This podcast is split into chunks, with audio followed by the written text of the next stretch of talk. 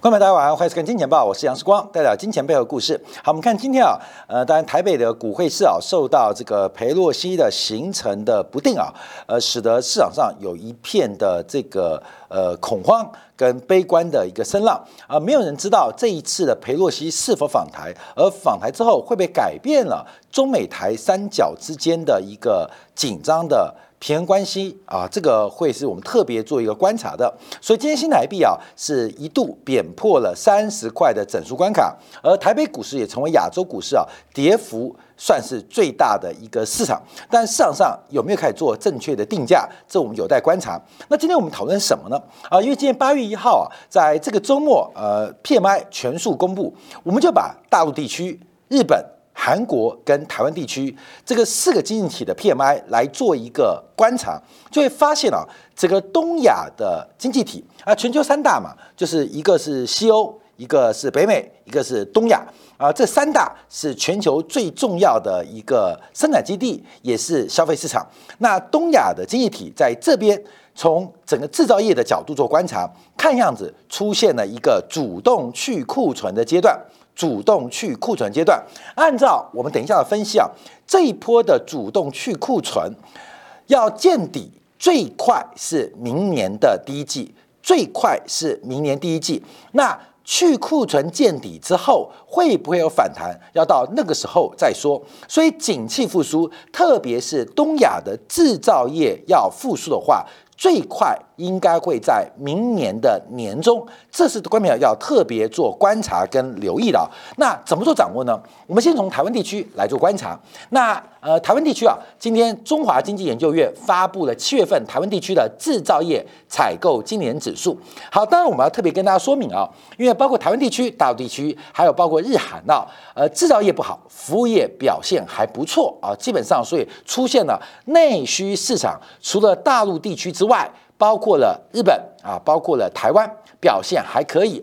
那大陆地区跟韩国受到了房地产价格泡沫的破灭，那目前来讲影响蛮大的哦。那最近要注意到，除了东亚地区之外，包括了呃这个纽西兰、澳洲，这个房地产价格的起跌越来越明显。像上里上个月啊公布的所有的房价，这个跌幅创下近年来最大的单月跌幅。那包括东南亚。像之前炒作比较凶的，像这个柬埔寨，那目前的房价的跌幅也是非常惊人。那另外包括澳纽，这个房价的起跌速度起手基本上就是非常非常快啊。所以这个服务业能够好多久？那当然从整个制造业角度做观察啊，制造业可能会领先于服务业。那中华经济研究院。啊，这个故事是一九七九年呐，那个因为这个台美断交嘛，中美断交，所以为了这个经济的发展，成立了一个智库啊，中华经济研究院啊，中华经济研究。那这个叫顺带一提啊，就之前是光请到一个来宾叫邱毅邱老师啊，这个邱毅邱教授啊。啊，不要是政治人物啊，他本来就是个经济学的专家，以前是中华经济研究院的研究员呐。研究员，你不要以名字很小哦，这个在研究院的智库当中地位是很高的。所以台湾在宏观经济或两岸经济的分析当中啊，其实第一把交椅应该是邱毅邱教授，这可能大家不知道啊，他是搞经济学的，就跟。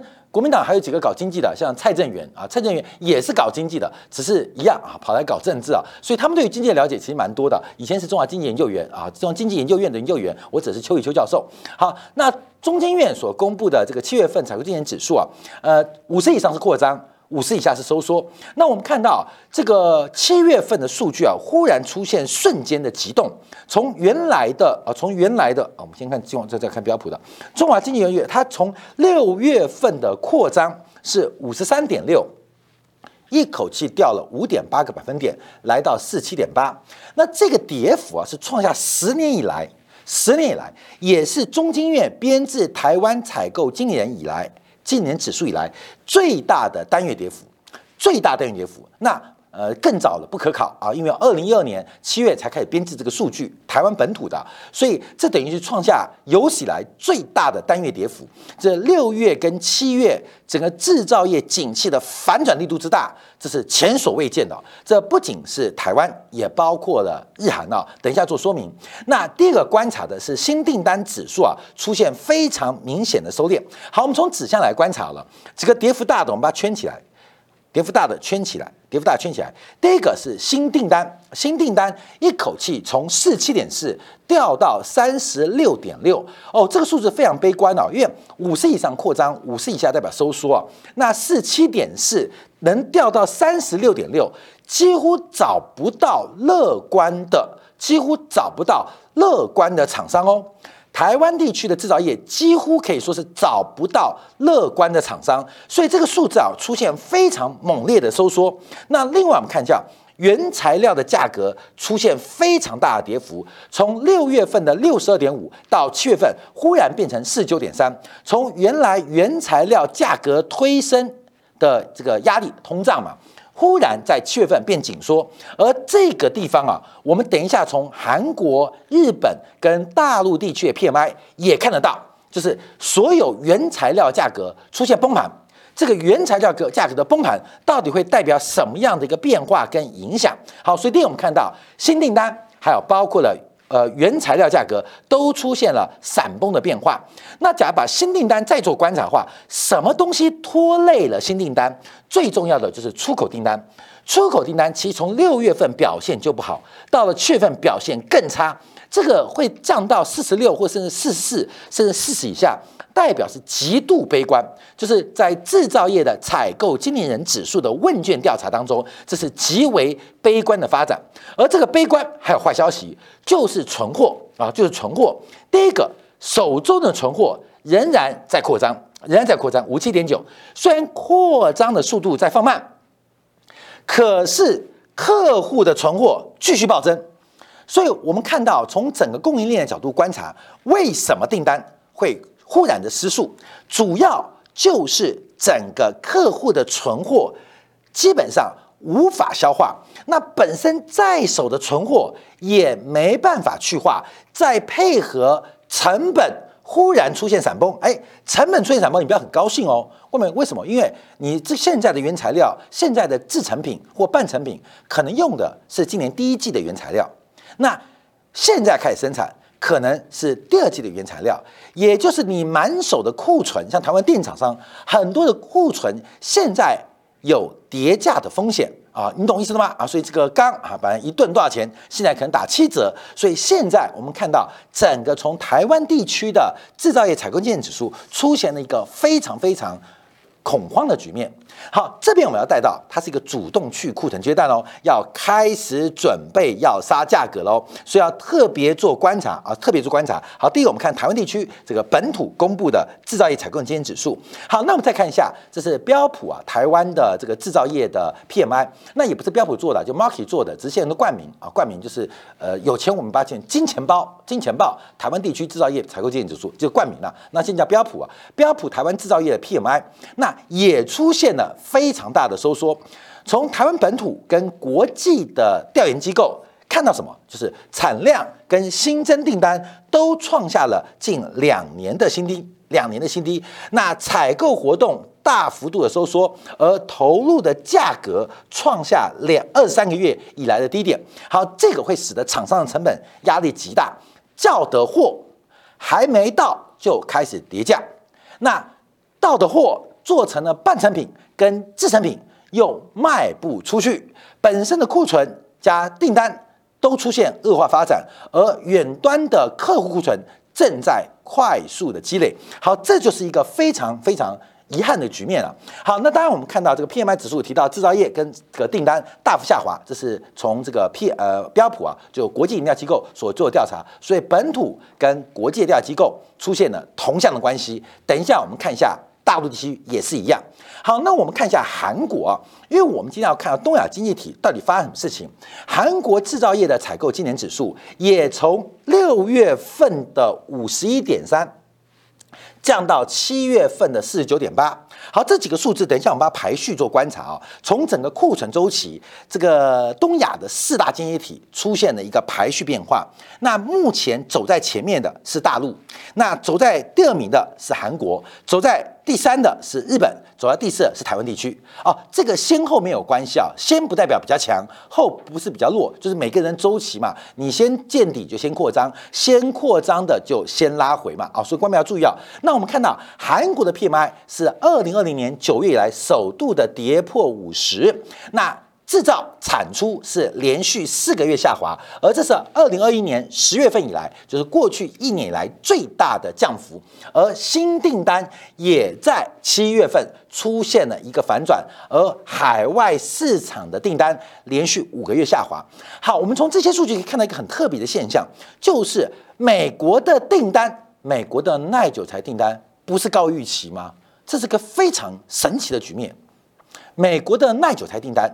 非耐久停订单都是优于预期，可是从主要的耐久材的进口来源，不管是台湾地区、大陆地区、日本跟韩国，表示出我们都没收到。各位同这美国的耐久材订单创下新高，可是从过去主要进口的这个来源都说没收到啊，到底谁在造假，谁啊在讲实话，这就很特别哦。所以美国的升息。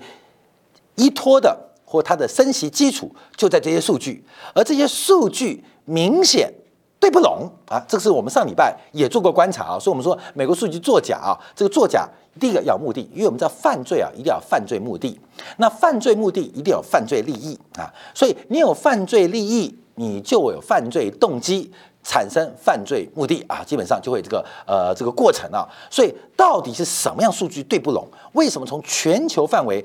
出口到美国市场的都看不出来，美国的耐久材订单能够创下新高，这是一个非常神奇的统计表现啊，非常神奇的表现。那目前我们观察啊，因为啊，这个全世界唯一对不拢就是美国数据，其他市场都对得起来，这是个很特别变化。好，我们等下做说明啊。那这是近两年最大的一个萎缩发展啊，所以呃，强大的通胀压力加上。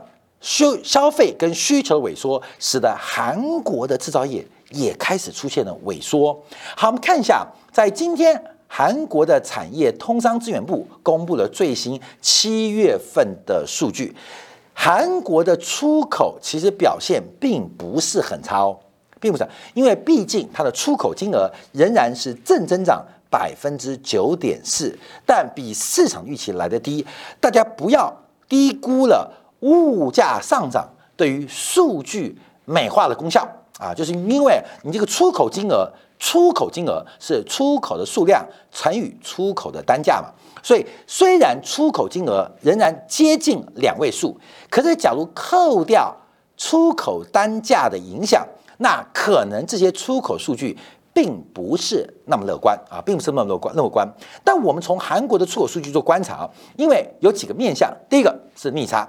恐怕今年啊是韩国十四年以来首度出现年度的贸易逆差。那这个贸易逆差主要的来源啊，第一个就看进口嘛，出口减进口，出口小于进口就代表这个是逆差，出口大于进口就顺差。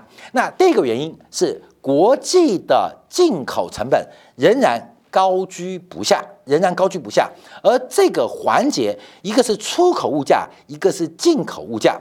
那出进口物价。都在往上走高，可是出口物价跟进口物价的增速开始出现了死亡交叉，这就是我们提到了主动去库存的阶段。好，这第一点，受到原物料抬升的影响，所以进口的金额、进口的增速大过出口增速，形成了韩国的贸易逆差，而且全年的状况可能如此。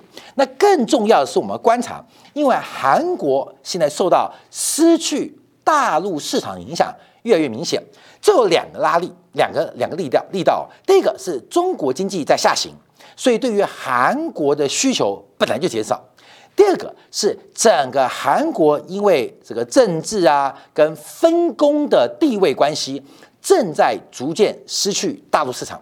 那这个对于韩国经济的发展表现也是堪忧的。就两个力量，一个是这个市场。因为韩国呃大陆市场啊是韩国第一大的出口目的地，那大陆经济不好，大陆对于韩国对于外部的这个进口需求都降低。第二个是韩国的产品目前在大陆，尤其是消费品，逐渐的失去市场啊。你像最简单的，像北京现代啊，这个现代汽车本来四个厂嘛，现在关到剩一个厂，另外三个厂。等的待价而沽啊，所以我们看到很多的这个韩国的消费品，不管是韩国的这个化妆品啊，包括韩国的奢侈品啊，韩国的汽车啊，韩国的交通工具啊，基本上逐步的失去了中国市场，所以对于韩国的经济来讲，影响冲击也蛮大的。所以几个推力还有几个拉力共振的结果，使得韩国今年恐怕会是贸易逆差。好，第一个我们再看到韩国，那我们看一下日本啊，日本，那日本也公布了七月份的制造业采购今年指数啊，在今天。那这个数字啊，目前还是在扩张啊。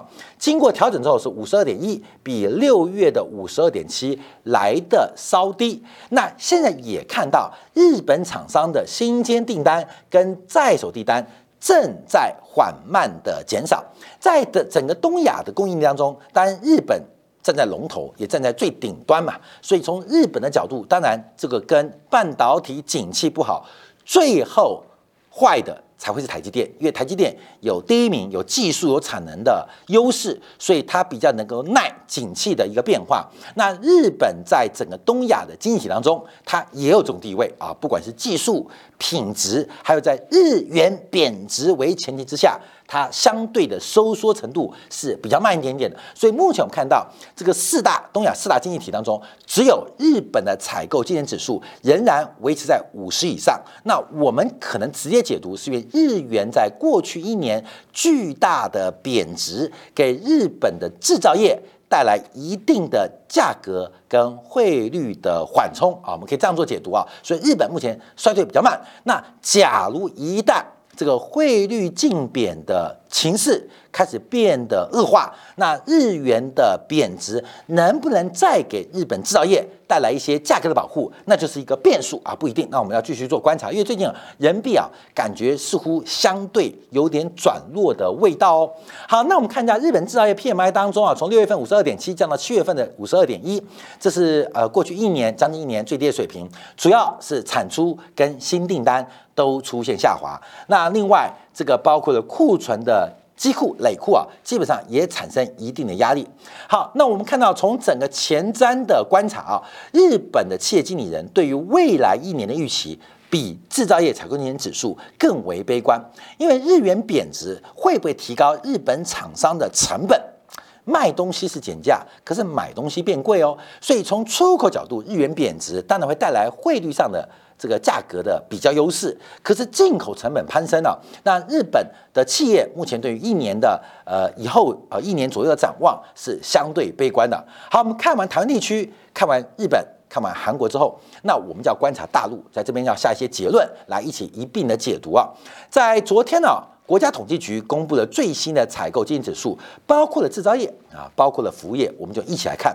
那服务业特别强调，因为包括台湾地区、大陆地区、日本、韩国，目前还在五十以上，虽然在放缓，但没有那么明显。只是制造业非常明显。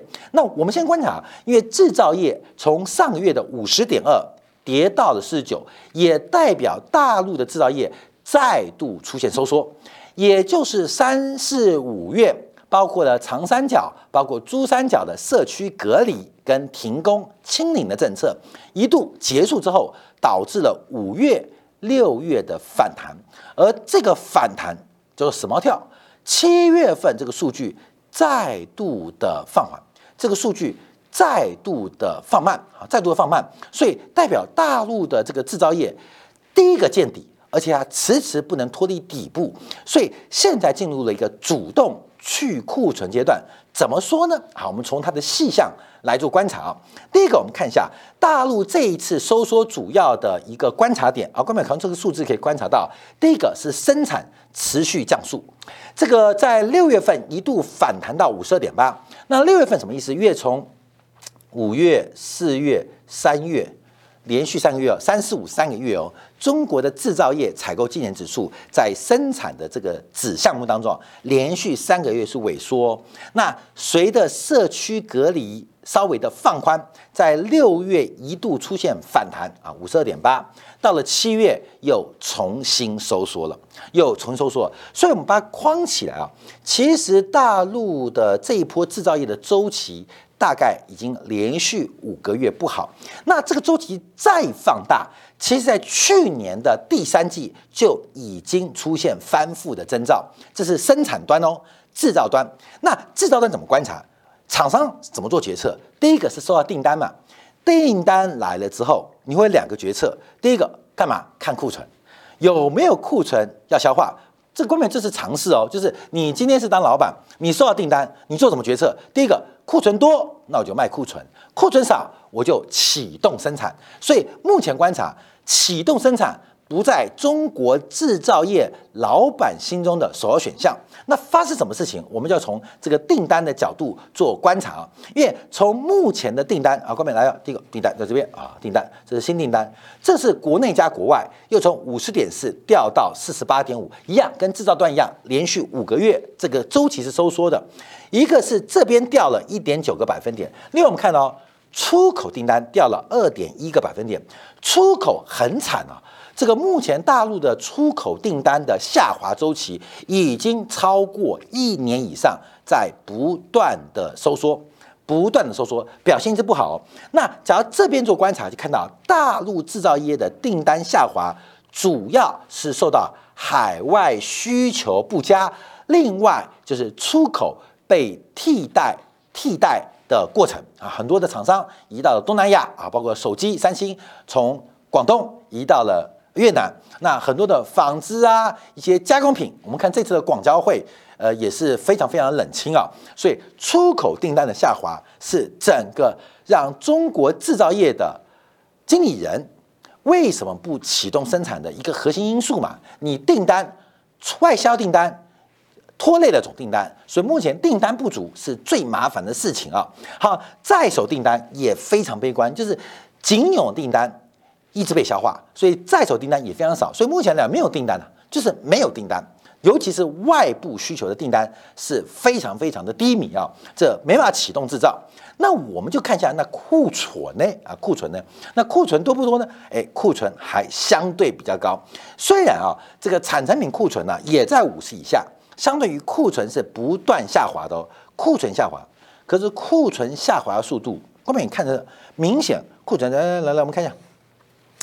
库存下滑零点六，订单掉了一点九，你懂意思了吗？就是你每减一块钱的库存，但你掉了三块钱订单。我们用比例做观察啊，你懂吗？所以为什么生产会降速降那么快嘛？这关系就出来了。你的在手库存往下掉，可是订单掉更快，所以怎么办？砍生产就砍生产。那我们特别观察，因为包括台湾地区、日韩都碰到这个状况，就是。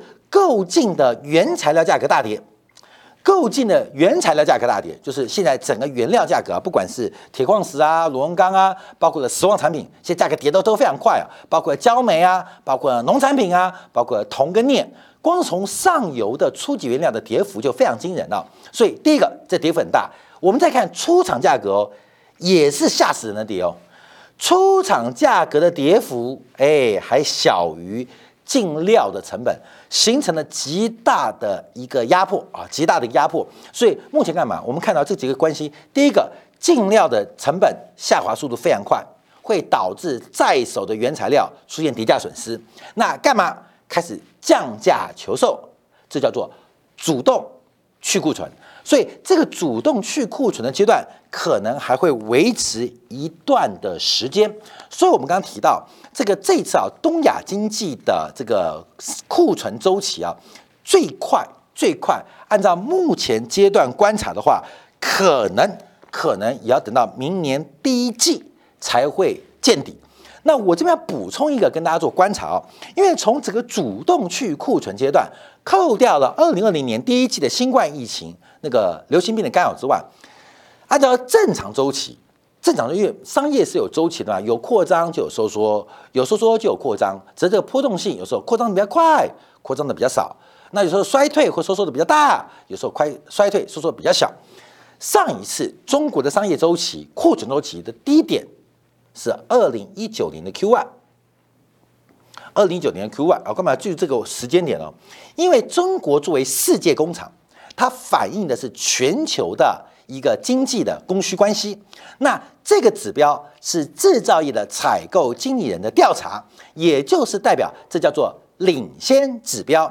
所以在不到半年之内，在第三季，美国就开始降息了，美国就开始降息了，这就是呃，也不是说以中国为主，因为中国是工厂嘛，负责提供世界市场的各项的商品跟服务的需求。在二零一九年第一季，就是那个商业周期，各位，商业周期，懂吗？掉到谷底的时候，不到半年，美联储开始降息啊，就是那时候鲍威尔忽然把整个缩表跟升息的节奏四十六个月给喊卡，反而连续三个月意外出现降息的动作，那就是全球周期的变化。可是现在我们看。中国的库存周期已经坏了超过一年的时间，也就是，也就是今年年初，美国应该启动的是降息循环。按照过去的库存周期的节奏，应该是如此。那为什么美国没有降息呢？因为美国该升息的时候没有升到咩？所以它不可能在这边进行降息嘛？加上因为升息过慢，导致了这个通胀预期、消费者的物价跟消费者物价预期形成了一个强化，逼迫了美联储不断加息。所以我们特别提醒大家，这是一个非常恐怖的一个安排，就是整个东亚供应链不单单是内部。不单单是亚洲经济内部的问题，而反映的是全球的供需关系。其实强烈的需要美国降息，强烈的需要全球降息。可全球的央行在今年上半年升息的加速还创下历史新高，所以全球的货币政策失当、失灵，配合景气周期的下滑，这场去库存的阶段。跟去库存的底部会不会比明年第一季更晚？而它对于股价、对于资产价格的影响，还是如我们预期，在今年第三季末、今年第四季初就会发生。我们从这个讲法是从五月、六月开始讲的，不知不觉现在已来到八月一号。最近这三个月，全球股市就是横盘震荡。为什么？我们就提到你要观察油价的变化。这场戴维斯双杀的启动已经万事俱备，只欠东风的发起。分享给所有好朋友，感谢大家继续收看。明天同一时间，晚上八点，杨世光在见报与各位再会。